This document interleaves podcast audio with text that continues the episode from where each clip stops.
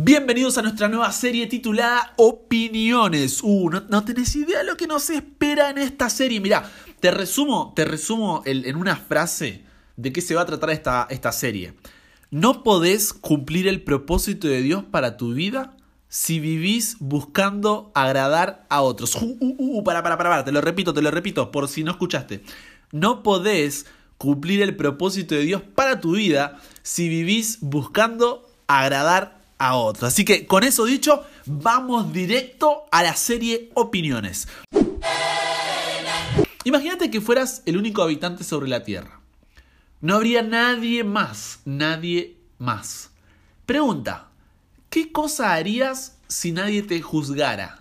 Si nadie te juzgara, ¿qué harías? Dios nos diseñó como seres relacionales. Cada uno de nosotros tiene el deseo de ser amado, valorado y aceptado por otros. No está mal. Es un deseo de encajar, de sentirnos conectados con otros. Es la fuerza que motiva muchas, por no decir la mayoría de las decisiones que tomamos. Ahora, esto pasa en las decisiones más chiquitas como qué ropa nos ponemos o cómo nos vamos a peinar. Pero también en las decisiones más grandes como qué vamos a estudiar o con quién vamos a tener una relación. En resumen, podemos decir que lo que otros piensan tiene más influencia en nosotros de lo que nos damos cuenta. Así que te repito la frase que resume toda esta serie titulada Opiniones, y es, no podés cumplir el propósito de Dios para tu vida si vivís buscando agradar a otros. El deseo de agradar a otros y vivir pensando en las opiniones del resto, pensando en qué va a decir el otro, es la otra cara de la moneda de la envidia. Déjame que te explique lo que quiero decir. Porque la envidia te dice, tengo que ser como el otro para ser feliz. Es decir, ay, yo quiero tener eso, yo quiero ser como él, yo, yo, yo quiero como el otro. Eso es la envidia. Pero los que quieren agradar a otro, a todos, dicen, tengo que caerte bien, tengo que hacerte feliz a vos para ser feliz yo. Entonces no es que quiero ser como vos, simplemente quiero caerte bien, quiero que vos estés feliz conmigo. Pero te repito, no podés cumplir el propósito de Dios para tu vida si vivís buscando agradar a otros. Gálatas 1.10, Pablo dice, yo no ando buscando que la gente apruebe lo que digo, no, no, no, no, ni ando buscando quedar bien con nadie. Si así lo hiciera, ya no sería yo un servidor de Cristo. Para mí, y escucha esta parte, lo importante es que Dios me apruebe. ¿Que quién apruebe? Que Dios me apruebe. No tiene nada de malo desear ser amados, desear ser aceptados, desear ser valorados. En realidad, sin la afirmación de otros, nunca vamos a poder crecer como deberíamos. Es decir, no está mal. Necesitamos de la ayuda de otros para cumplir el propósito de Dios para nuestra vida. Dios nos diseñó para que nos necesitáramos los unos a los otros, no es que somos islas andando por el mundo. Todos necesitamos de alguien que crea en nosotros, que nos aliente y que afirme nuestro valor y progreso. Así que si todavía no sos parte de un grupo pequeño y una familia de la iglesia que haga eso, necesitas encontrarlo ya. Pero, volviendo al tema en el que estábamos, no tiene nada de malo desear ser amado, aceptado y valorado, pero esto puede volverse una obsesión, un temor que domine tu vida y la termine destruyendo por completo. ¿Sabes por qué?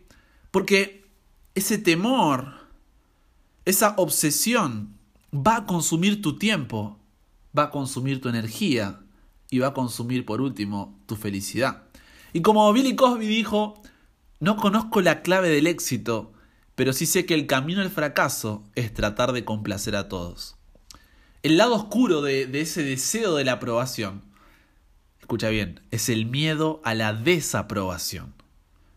Estuve hablando con varios de ustedes por mensaje directo en Insta y me di cuenta de que el temor a que te critiquen o rechacen es la razón más común por la que la gente se desvía del camino que Dios planeó para ella. Es la razón más común por la que vos podés llegar a desviarte del camino que Dios planeó para vos. Es más, esta es una de las herramientas favoritas de Satanás para distraerte. Porque vos sabés que fuiste creado para la gloria de Dios. Vos sabés que estamos acá en la tierra de paso, pero que apuntamos al cielo. Pero Satanás te dice al oído, ¿qué va a pensar la gente? ¿Y si critican lo que decís o lo que haces? ¿Si se burlan de lo que crees?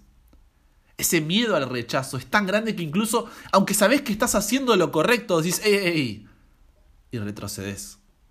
Pero hoy quiero dejarte lo que dice Proverbios 29-25. Proverbios 29-25 dice, es peligroso preocuparse por lo que otros piensen de vos. La clave está en confiar en Dios. Y me encanta lo que, lo que le dice Pablo a los romanos, creo que es clave, Romanos 15, 1 y 2. Dice, los que sí sabemos lo que Dios quiere, no debemos pensar solo en lo que es bueno para nosotros mismos. También tenemos que ayudar a los que todavía no tienen esa seguridad. Todos debemos apoyar a los demás y buscar su bien. Así los ayudaremos a confiar más en Dios.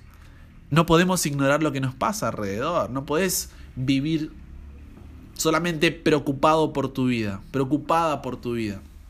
La trampa de complacer a la gente tiene una gran mentira como carnada. Y es, si simplemente logro caerle bien a todos, entonces seré feliz. Pero esa mentira lo único que va a hacer es encargarse de que tengas una vida miserable.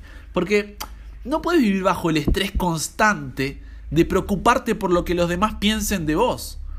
Así que, si vos sos de los que buscan vivir para el resto, preocupate por buscar qué es lo que Dios quiere. Y si vos ya sabés lo que Dios quiere, preocupate por ayudar al que todavía no se dio cuenta de la bendición que se está perdiendo. Dios no te creó para que vivas basándote en las opiniones del resto. En 1 Tesalonicenses 2.4 Pablo es más que claro cuando dice, no tratemos de agradar a nadie, solamente a Dios. Muchas veces incluso podemos intentar complacer a otros haciendo las cosas de Dios. Y Dios está más interesado en el motivo de lo que haces que en dónde o cómo lo haces.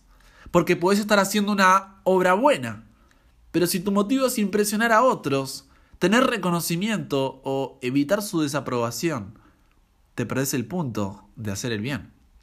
Si siempre te enfocas en lo que otros quieren, no vas a poder llegar a ser lo que Dios quiere que seas.